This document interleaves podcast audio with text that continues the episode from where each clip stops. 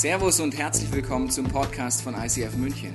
Wir wünschen dir in den nächsten Minuten eine spannende Begegnung mit Gott und dabei ganz viel Spaß.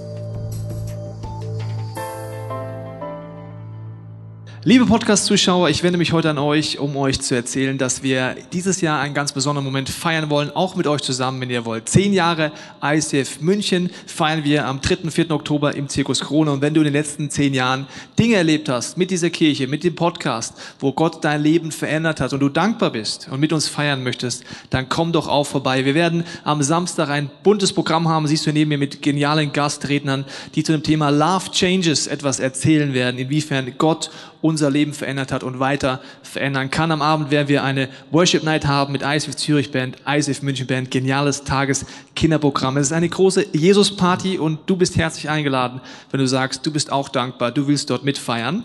Und am Sonntagmorgen haben wir noch eine Session von dieser Dankes Love Changes Party in dem Sinne und am Abend haben wir dann unser Musical, eine Eigenproduktion von unseren kreativen Teams. Es lohnt sich absolut dort vorbeizukommen und deine Freunde einzuladen einzupacken, die mit Gott und Kirche vielleicht noch nichts zu tun haben.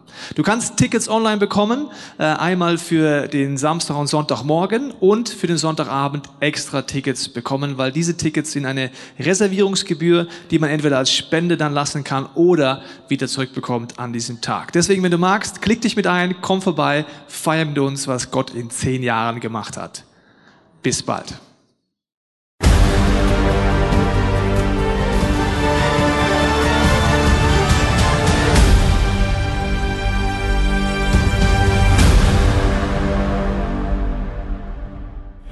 Herzlich willkommen zum letzten Teil der Serie Die Bibel. Wir haben uns überlegt, wie kann man die Serie wunderbar abschließen? Und zwar mit dem Titel Die Poesie der Bibel.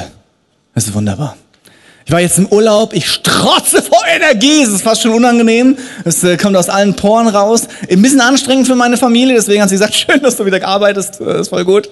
Genau, das ist immer am Ende des Urlaubs so. Dann denke ich mir, ja, komm, lass uns was machen, lass uns tanzen, was auch immer. Ich bin jetzt wieder sozusagen domestiziert, äh, nur bedingt. Aber im Urlaub habe ich einige Sachen erlebt, die mich, äh, ich würde schon sagen, verändert haben. Eine Sache zum Beispiel, ich möchte hier verkünden, ist ein guter Ort dafür, dass ich Träger der goldenen Burmi-Wandernadel des kleinen Walsertals geworden bin. Vielen Dank. Ja.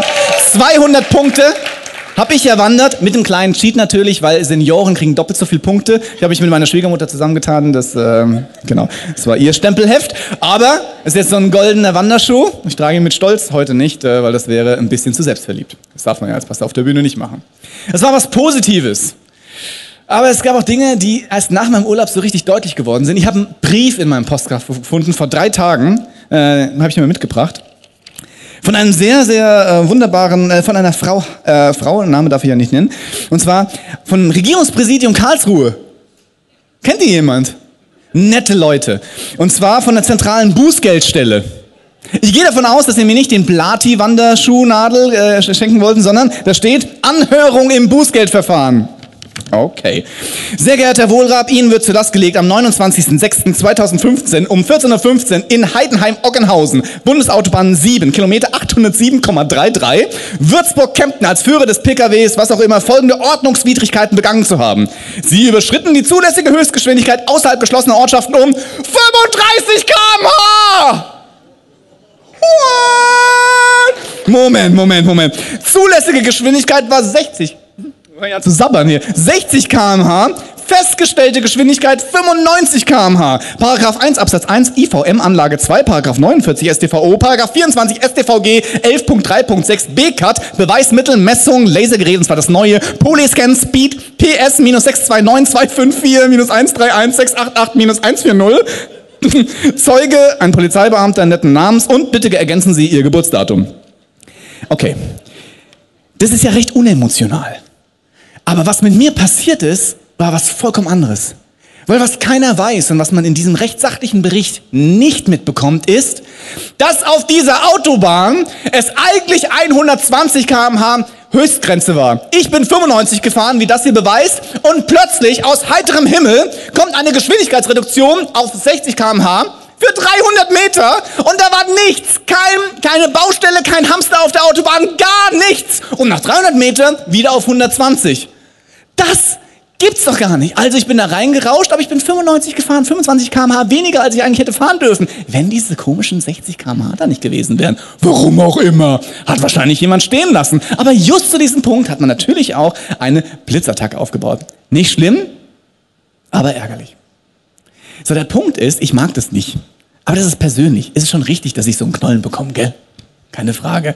Aber es gab gar keinen Grund. Okay, egal. So, dann hast du so, ein so eine Anlage. Und in dieser Anlage hast du nur die Chance, Folgendes zu tun. Deinen Namen einzutragen, dann da, wo du wohnst, dein Geburtsdatum ist ja wichtig. Dann musst du ankreuzen, bist du der Typ auf dem Bild? Und dann kreuzt du an, bist du schuldig? Okay, ich habe euch mal das Bild mitgebracht. Das gibt's doch gar nicht! Ja, man kann schon ein bisschen sehen, so die Brille und der Bart und so weiter trägt ein bisschen auf. Aber das gibt's doch gar nicht. Okay, ich muss sagen, okay, das war ich schon.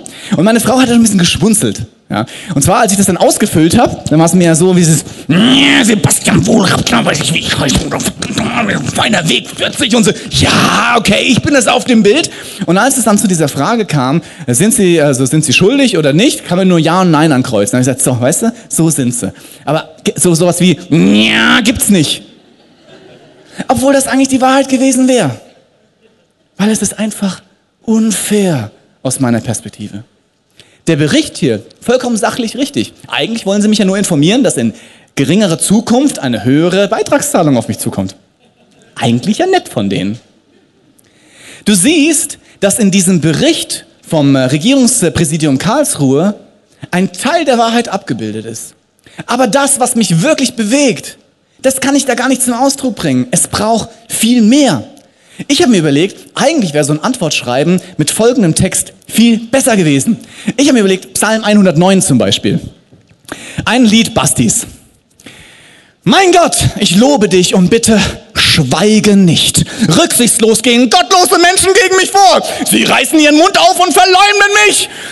Sie bedrängen und beschimpfen mich mit hasserfüllten Worten. Sie bekämpfen mich ohne jeden Grund. Meine Liebe zu ihnen beantworten sie mit Feindschaft, weil ich zahle ja Steuern.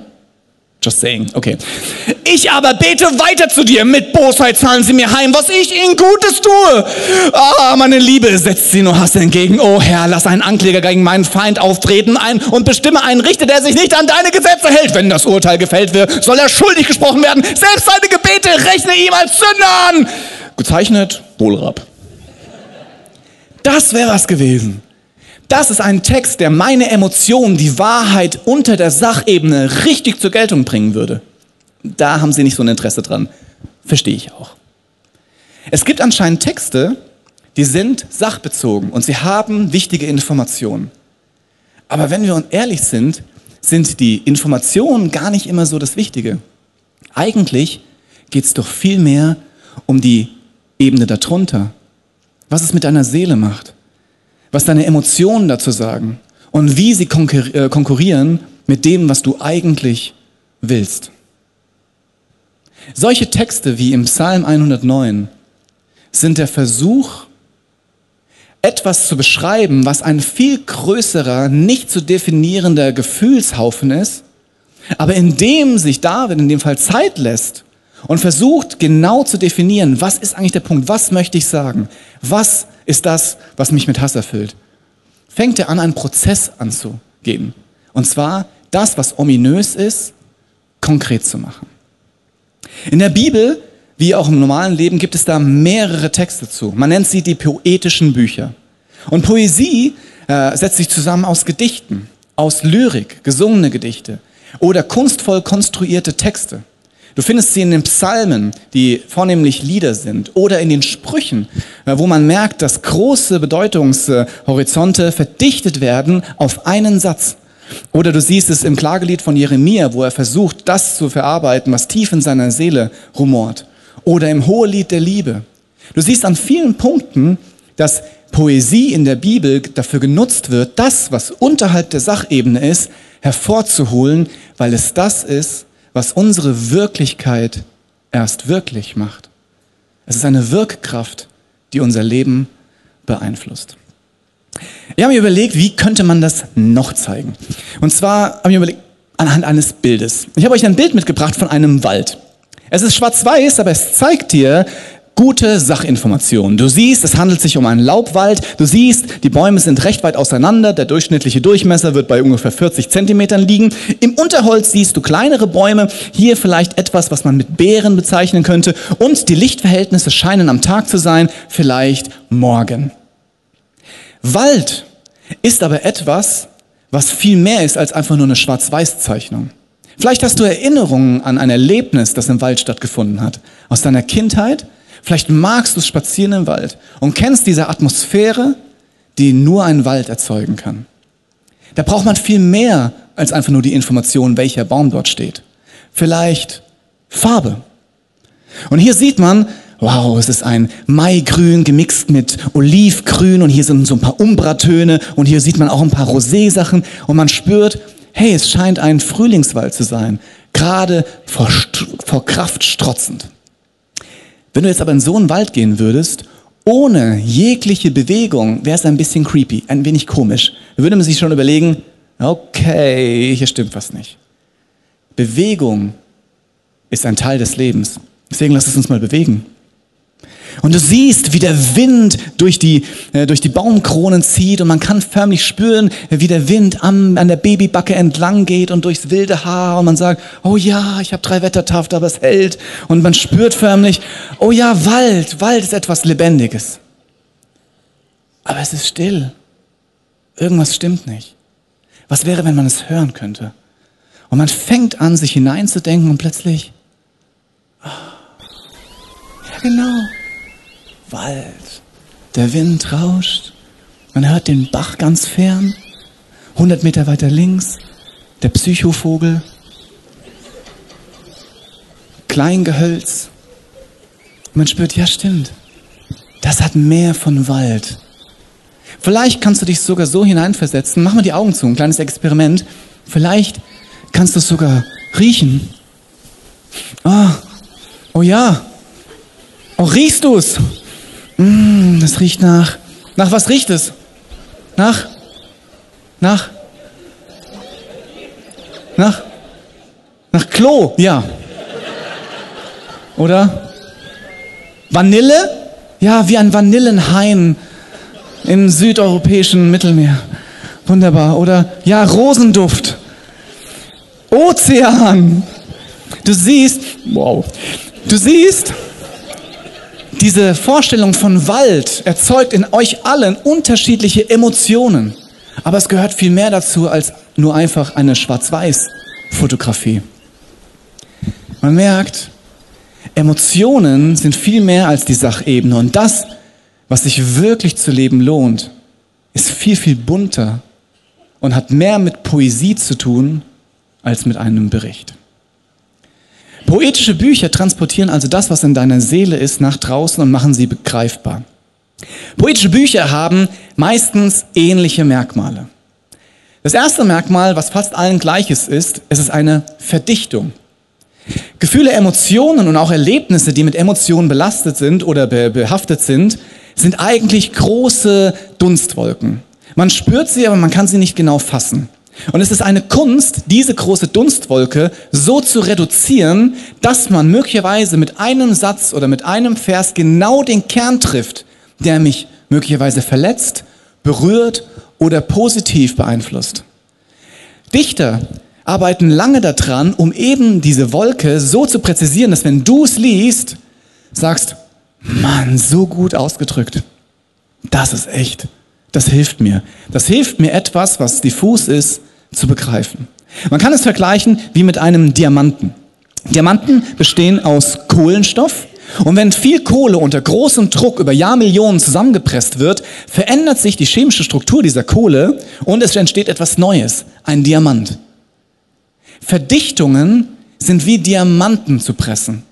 Etwas, was wir mitnehmen können es anschauen können und sagen können, stimmt, in diesem Diamanten bricht sich das Licht meiner Erfahrung und ich kann es begreifen und mir jetzt von allen Seiten anschauen. Es wird real. Verdichtung. Eine zweite Möglichkeit ist, eine Metapher zu benutzen. Metaphern sind Worte oder Wortkonstrukte, die das, was ich gerade erlebe, viel, viel besser darstellen können, weil das Wort, was ich dafür benutze, allgegenwärtig ist und von allen gekannt wird. Zum Beispiel, wenn ich sagen würde, ey, nach so einem Tag, da fühle ich mich wie ein ausgefrungener Waschlappen. Kein Mensch glaubt wirklich, dass ich ein ausgefrungener Waschlappen bin, aber jeder weiß, was es heißt. Ein Waschlappen. Nicht wirklich spritzig, auch nicht flexibel, eher lasch, ausgefrungen, hat noch nicht mal mehr wirklich Wasser drin. Besser zum Trocknen auslegen, weil dann wird er auch wieder stark. Waschlappen. Mit dem Wort Waschlappen mache ich eine große Kiste auf und jeder kann jetzt seine Erfahrung mit hineinpacken und jetzt weißt du, hey, nach so einem Tag fühlt man sich so, ah ja, kann ich nachempfinden. Die Bibel hat auch so etwas, zum Beispiel im Psalm 1. Direkt am Anfang, da steht, glücklich ist, wer Freude hat am Gesetz des Herrn und darüber nachdenkt, Tag und Nacht. Er ist wie ein Baum, der nah am Wasser steht, der Frucht trägt jedes Jahr und dessen Blätter nie verwelken. Was er sich vornimmt, das gelingt. Dieses Wort wie ist ein klares Zeichen für eine Metapher. Was macht man damit? Wenn etwas so verdichtet ist und Menschen Metaphern benutzen, dann bedeutet das, dass selbst in einem Wort es so verdichtet ist. Du musst es entfalten. Du musst dir Zeit nehmen. In dem Fall würde das bedeuten, okay, der ist wie ein Baum. Was ist eigentlich ein Baum? Ein Baum ist eigentlich eine sehr, sehr starke Pflanze, die Wurzeln hat. Wenn ich ein Baum bin, was wären denn dann meine Wurzeln? Und wenn die in den Boden hineingehen, was bedeutet eigentlich der Boden? Und wenn ich nah am Wasser bin, was im Moment Wasser? Wasser ist auch eine Metapher. Jesus hat gesagt, dass er sowas wie ein Wasser ist, lebendiges Wasser. Okay, das bedeutet, wenn meine Wurzeln und so weiter und so weiter. Was heißt eigentlich Frucht bringen? Was sind denn meine Früchte? Jedes Jahr. Die Früchte kommen nur daher, wenn ich meine Wurzeln in das Wasser und so weiter und so weiter. Diese Metaphern helfen mir, das, was in mir drin ist, greifbar zu machen und langsam mich meiner Seele zu nähern. Das Langsame ist das Wichtige. Ich weiß nicht, wie es in deinem Leben ist. In meinem Leben ist es so, dass es viel zu schnell ist. Es berühren mich Dinge, positiv wie negativ, aber weil das nächste schon ansteht, merke ich, dass ich mich gar nicht wirklich damit beschäftigen kann, was mich verletzt oder was mich positiv berührt, und ich stecke es wie in meinen Tresor im Bauch, mache einen Schlüssel drüber und sage, darum kümmere ich mich später. Aber später kommt nie. Und dann ist diese negative Geschichte bei mir in meinem Tresor und sie wirkt. Sie wirkt meine Wirklichkeit. Aber da ich mir nicht die Zeit nehme, mir es anzuschauen, es zu verdichten und zu gucken, was überhaupt das Problem war, bleibt es diffus. Und alles, was diffus ist, wird wirken ohne dass ich darüber Macht habe. Wenn ich mir das anschaue und solchen Metaphern folge, dann nehme ich mir die Zeit, reinzuschauen in mich und zu gucken, was ist denn da genau. Und ich glaube, wir wären alle erschrocken, wenn wir das wirklich mal machen würden. Vielleicht positiv überrascht auch. Poesie hat auf, auf der einen Seite sind es Verdichtungen, auf der anderen Seite äh, benutzt man Metaphern. Und das dritte ist, dass ähm, äh, Poesie konstruiert ist. Was ich gelernt habe, ist, dass wenn man einen poetischen Text liest, dass man ihn möglicherweise ästhetisch schön findet, aber diese Ästhetik nur daher kommt, dass er in sich ein Konstrukt behält. Dass man merken kann, ah, das, ist, das hat eine Symmetrie. Reime sind zum Beispiel symmetrisch, aber es gibt noch ganz, ganz andere Symmetrien. Zum Beispiel im Schöpfungsbericht. Normalerweise sagt man ja auch, und ich auch, das Ding ist ein Schöpfungsbericht. Aber wenn man es sich genau anschaut, ist es gar keiner. Im Anfang schuf Gott die Himmel und die Erde. Übrigens nicht den Himmel, nur so. Die Erde aber war wüst und leer und es lag Finsternis auf der Tiefe und der Geist Gottes schwebte über den Wassern. Und Gott sprach, es werde Licht und es wurde Licht. Und Gott sah, dass das Licht gut war und schied Gott, äh, da schied Gott das Licht von der Finsternis. Es fühlt sich an wie ein Bericht, aber wenn wir nochmal an den Anfang gehen, wird hier ein Konstrukt deutlich. Am Anfang schuf Gott. Die Bibel ist ja gar nicht auf Deutsch geschrieben und es gibt sehr, sehr unterschiedliche Worte für Gott. In dem Fall ist es Elohim. Google doch mal nach, was Elohim eigentlich heißt. Weil diese bestimmte Beschreibung für Gott ist in diesem Kontext sehr spannend. Wenn du das Wort Schuf dir anschaust, bedeutet es bara. Und es ist nicht Schaffen aus etwas, sondern es ist ein göttliches Schaffen aus dem Nichts heraus. Das bedeutet, dass diese Kombination heißt, ein Gott, den man Elohim bezeichnen kann, der eine spezifische Beschreibung von Gott ist, ist ein schöpfender Gott aus dem Nichts heraus. Und dann geht es weiter und Finsternis lag auf der Tiefe und der Geist Gottes schwebte über den Wassern. Moment, Gott ist doch ein Schöpfergott, aber es gibt eine zweite Ausformung von diesem Gott und zwar den Geist Gottes. Etwas, was wirksam ist, über den Wassern schwebt, auf der Erde ist, was man nicht sehen kann, aber Wirkung hat. Und wenn es dann weitergeht, dann sagt, und Gott sprach. Gott benutzt Worte. Und dieses Wort schafft auf dieser Erde Leben, Existenz. Wenn man sich das komplett anschaut, dann ist das Konstrukt folgendermaßen. Man hat Elohim, ist also anscheinend ein Gott, der ein Bara-Gott ist, ein Schöpfergott, aber ein Teil seines Charakters ist auch Geist und ein Teil seines Charakters ist anscheinend das schöpferische Wort. Moment mal, Wort. War Jesus nicht das Wort? Johannes 1, am Anfang war das Wort und das Wort war bei Gott und das Wort ward Gott. Alles ward geschaffen durch das Wort. Das ist eine poetische Beschreibung von dem, was wir Dreieinigkeit nennen.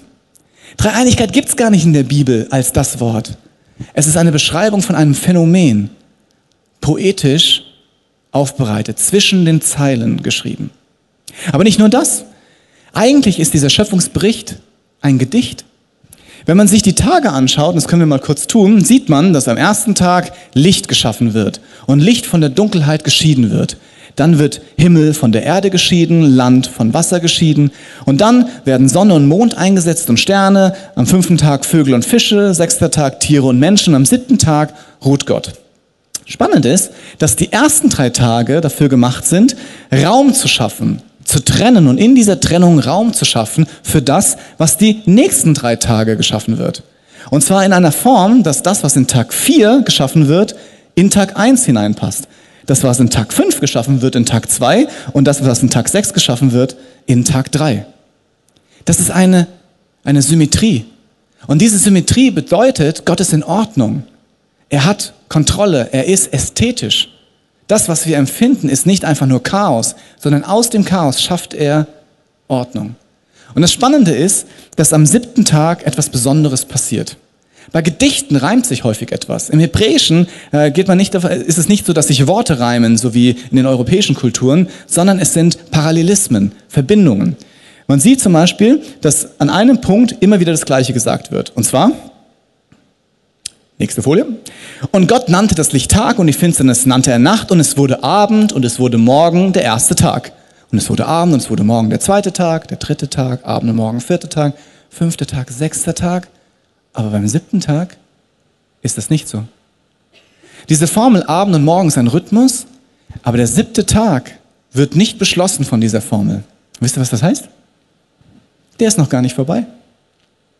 Wir leben am siebten Tag der Schöpfung. Gott ruhte, schaut sich das an und wirkt durch seinen Geist und durch sein Wort. Die Schöpfung ist ein Gedicht. Und zwar nicht, um genau zu sagen, was passiert. Und ja, es gibt Parallelen und es ist sehr spannend. Aber um zu sagen, was zwischen den Zeilen ist. Gott ist ein Wesen, was drei Charakterzüge hat. Und der Mensch ist für alles zuständig. Und er ist noch existent. Er ruht. Und Gott wirkt durch Geist und Wort. Spannend. Ich habe mir mal Spaß gemacht vor ein paar Monaten und habe mich wirklich intensiv damit beschäftigt.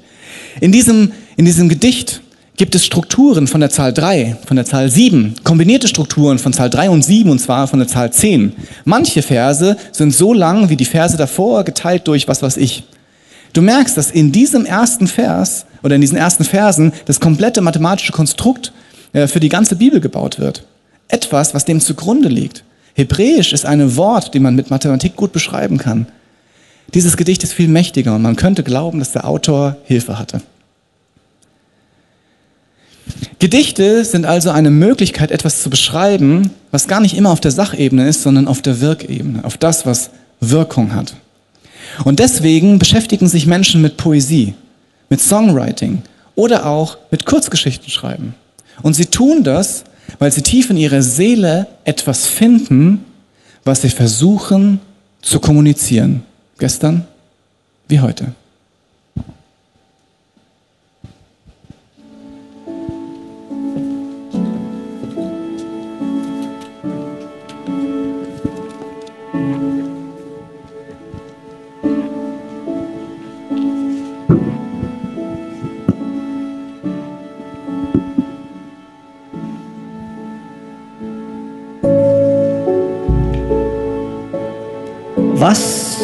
Hatten die Kinder mitgebracht? Ted war mit seinem pinken Krokodil gekommen, von dem er jedem, der es hören wollte und allen anderen auch bei jeder Gelegenheit erzählt hatte. Niemand interessierte sich vermehrt für sein unstereotypes Stofftier, was ihn jedoch nicht davon abhielt, es mit stolzrotem Kopf vor sich herzutragen, wie eine Standarte. Der dicke Gulliver saß in die Erdkrusten verschiebenden Großtaten seines Plastikbaggers versunken auf dem Spieleteppich mit dem Stadtbild. Die Baggerschaufel riss imaginäre Wolkenkratzer vom Himmel und schaufelte ihre sterblichen Überreste in den Abyss des Vergessens. Die anderen Kinder spielten nie mit Gulliver, aber heute war es ihm auch egal. Jenny hatte ihren aufblasbaren Gott dabei. Seine strahlende, von Helium erfüllte Gestalt hing lustlos unter der Decke und hüpfte ab und zu wie ein Flummi, wenn sie an der Schnur zog. Lass mich auch mal, piepste ein Mädchen namens Colette und streckte ihre Winzhände nach der Schnur aus. Nö, erklärte Jenny. In ihr Gesicht war ein Ausdruck priesterlichen Pflichtbewusstseins geschrieben. Er hat gesagt, nur ich dürfe ihn halten. Blödsinn, der kann doch gar nicht reden. Colettes Stimme troff von der Art selbstgefälliger Besserwisserei, wie sie nur bei vierjährigen Mädchen süß ist. Kann er wohl, antwortete Jenny. Der redet aber nur mit denen, die er mag. Und ich mag er gar nicht, hat er mir gerade gesagt.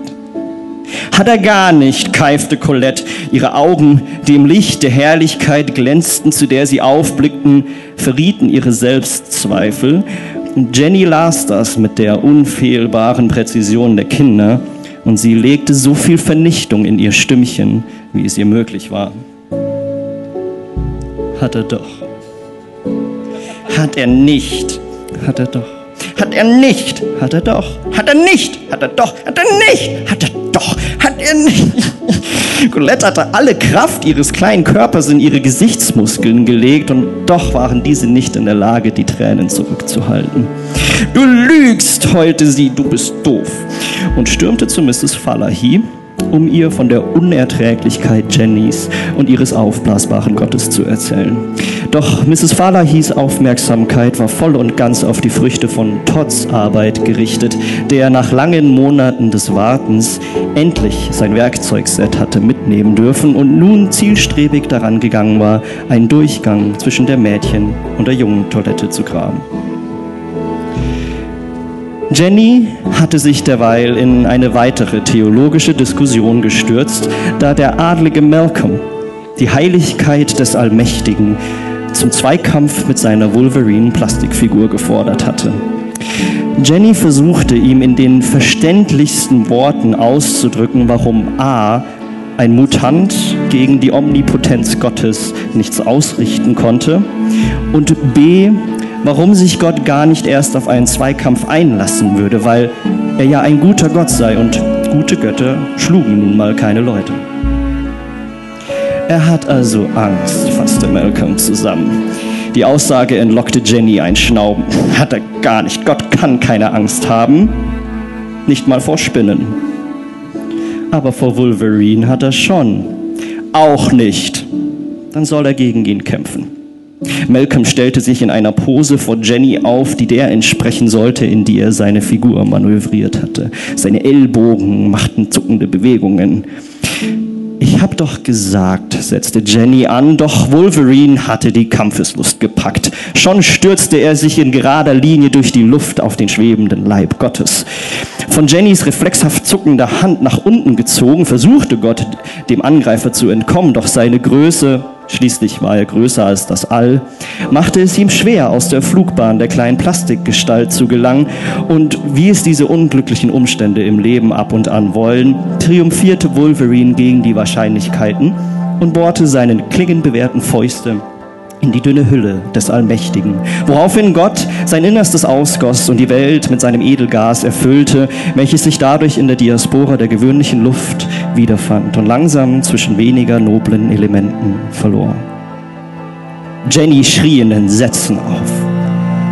Rasch verlor ihr Gott an Kontur und sank in sich zusammen wie, tja, wie nun mal aufblasbare Objekte in sich zusammenfallen, denen die Luft oder das Helium ausgeht die an Auftrieb verlierende Folienmasse des Größten senkte sich langsam auf die Kinder hinab, die eine nach dem anderen in Panik verfielen und aus dem Gebäude stürmten. Nur Jenny blieb, wo sie war, die Schnur in der Hand, den Jungen verfluchend, der ihren Gott zerstört hatte. Die Schärfe der Plastikklingen, die den schnellen Untergang herbeigeführt hatten, bis ihre Stimme von der toten Hülle erstickt wurde, die nach dem Kampf gegen den größten aller X-Men auch den gegen die Schwerkraft verlor und ihre junge Jüngerin unter sich begrub.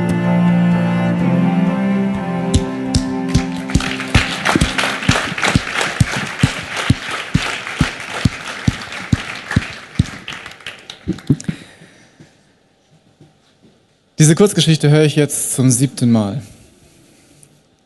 Ich habe sie mir zweimal durchgelesen und bei jedem Mal liebe ich sie mehr. Am Anfang habe ich gar nicht so viel verstanden, ehrlich gesagt. Weil wenn man das so hört, merkt man, es ist Poesie. Es ist verdichtet. Es benutzt Metaphern. Und es ist hochkonstruiert. Es braucht Zeit, dass ich mich damit beschäftige, um es zu entfalten, um zu sehen, ob das irgendwie einen Widerhall in mir führt.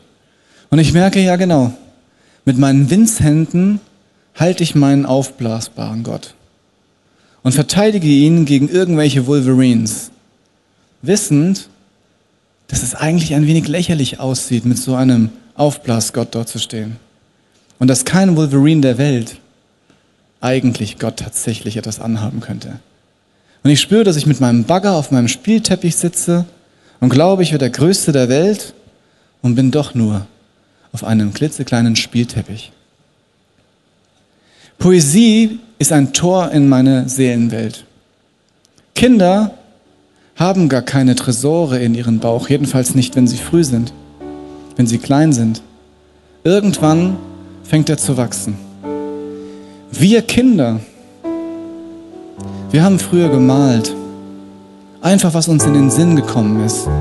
Und alles, was wir gemalt haben, haben wir gezeigt, voller Stolz, weil es aus uns herauskam etwas von unserer Schaffenskraft.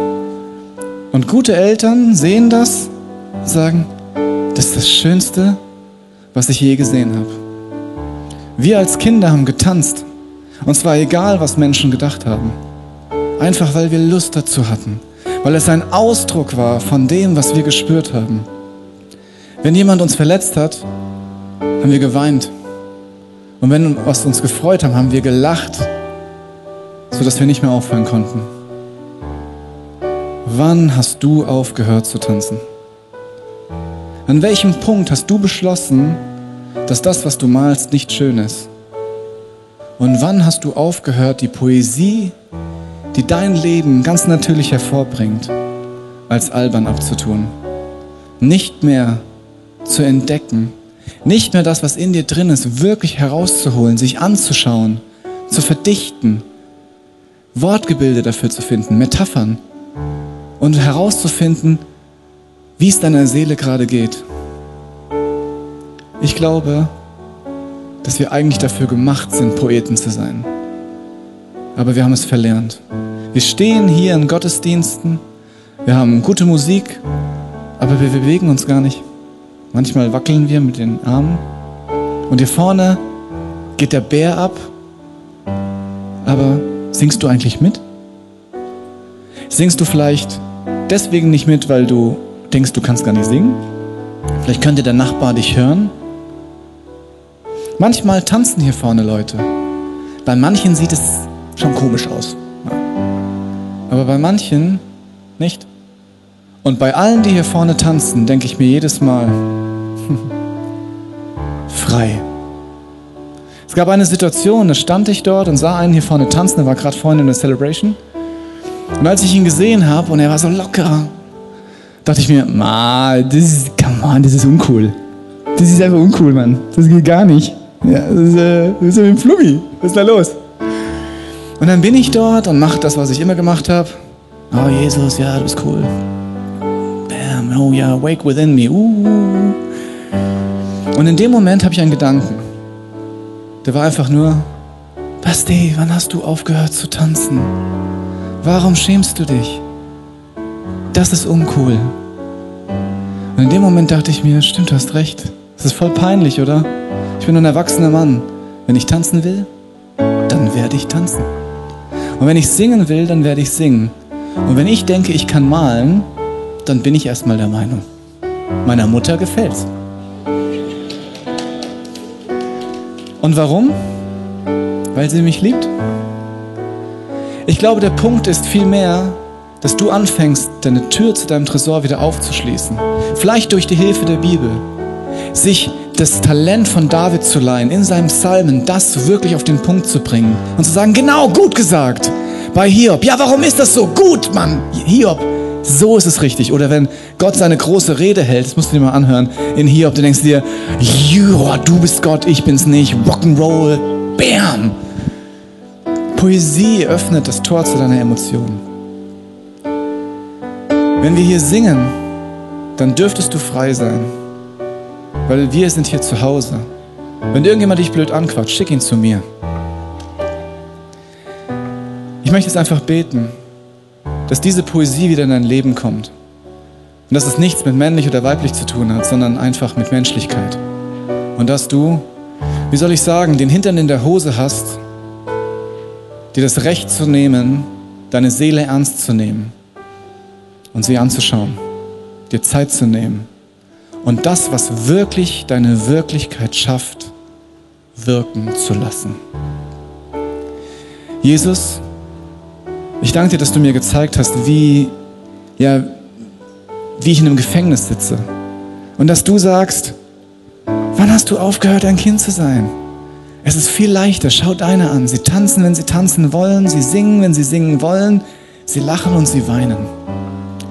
Du darfst frei sein. Und Jesus, ich danke dir, dass du diese Freiheit in deinem Namen über diese Kirche jetzt ausschüttest dass dein Heiliger Geist unsere Herzen freisetzt und die Schlüssel in die Schlüssellöcher setzt, unsere Tresore zu unserer Seele. Und dass du sagst, wirf alles auf mich.